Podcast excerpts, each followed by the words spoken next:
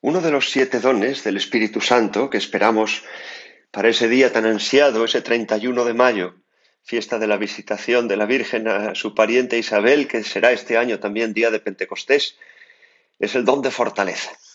Y ya os adelanto que no tiene nada que ver con la musculatura ni con los gimnasios. El don de fortaleza tan necesitado por los cristianos de nuestro siglo es una asistencia especial del Espíritu Santo sobre la voluntad que la ayuda a sobreponerse a las contrariedades y afrontar las dificultades para hacer la voluntad de Dios por encima de todo.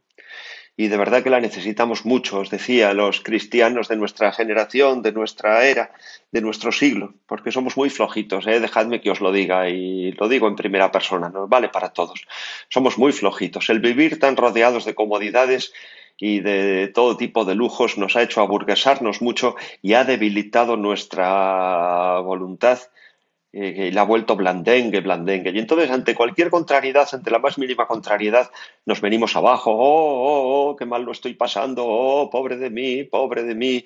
Y ante cualquier dificultad para hacer la voluntad de Dios, rápidamente pensamos, uy, no, no, esto es muy difícil, esto es muy difícil, ay, seguro que Dios no quiere esto, porque yo soy muy poquita cosa, porque yo soy muy pequeñito, seguro que Dios esto no me lo puede pedir, yo soy una insignificancia, y, oh, oh, no, no, Dios ya comprenderá que con esto no puedo. Y nos, y, le decimos que no a Dios amparados en nuestra debilidad sin contar nunca con sus fuerzas y con ese don de fortaleza. Y por eso, porque somos tan flojitos, nos hace mucha falta el don de fortaleza. No tenemos madera de mártires, desde luego, ¿eh? y tenemos que estar preparados para cualquier cosa.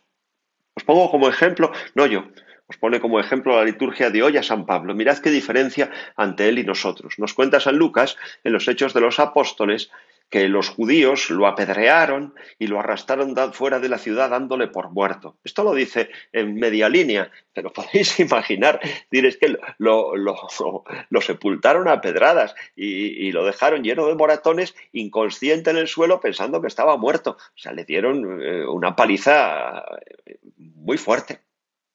¿Qué hubiera sido si a cualquiera de nosotros nos hacen esto? Pues eh, rápidamente, oh, qué malos son los judíos, qué, qué, qué vergüenza, qué crueles, cómo, cómo nos han tratado así, cómo le han hecho esto a este pobre, y luego qué dolor, qué dolor, y estaríamos pendientes el parte médico y a ver, y está en la UCI, y está con pronóstico estable, y a ver si sale, y le van a quedar secuelas en las piernas, en los brazos, en fin, hubiéramos hecho de todo esto un mundo. Bueno, pues San Lucas, según nos lo cuenta, lo resuelve en menos también de media línea. Entonces lo rodearon los discípulos. Él se levantó y volvió a la ciudad. Venga, otra cosa, no pasa nada, no pasa nada. ¿no? Esto es el don de fortaleza. ¿Os dais cuenta? Se levantó y volvió. Como que no le da importancia a lo que le pasa a él. Y desde luego que lo que le pasa es algo que si nos pasara a cualquiera de nosotros hubiéramos montado un dramón. No pasa nada, venga, a seguir, que hay que seguir cumpliendo la voluntad de Dios, ¿no? Se les ocurre decir, bueno, tómate una baja, tómate unas vacaciones, venga, a seguir, a continuar. Esto, esto es lo que estamos pidiendo a Dios para nosotros. Por eso le dice el Señor, ante la gran prueba de la cruz, ante la gran prueba del Calvario, le dice a los apóstoles, la paz os dejo, mi paz os doy, no os la doy yo como la da el mundo. Porque la paz que da el mundo es la paz de los flojitos, es la paz del burgués, o sea, el no tener contrariedades, el no tener enfermedades, no me duele nada, no me molesta nadie, no hay ningún ruido que me perturbe, hoy que bien me encuentro, y entonces es la paz del que se sienta en el sofá y dice, ay, ahora sí que bien estoy, no me duele nada, y de repente, ay, el cuello, oh, oh, la espalda, oh, se acabó la paz. Pobre paz la nuestra, ¿no? Viene alguien, te llama por teléfono, ya me han quitado la paz, ¿no? Pobre paz la nuestra.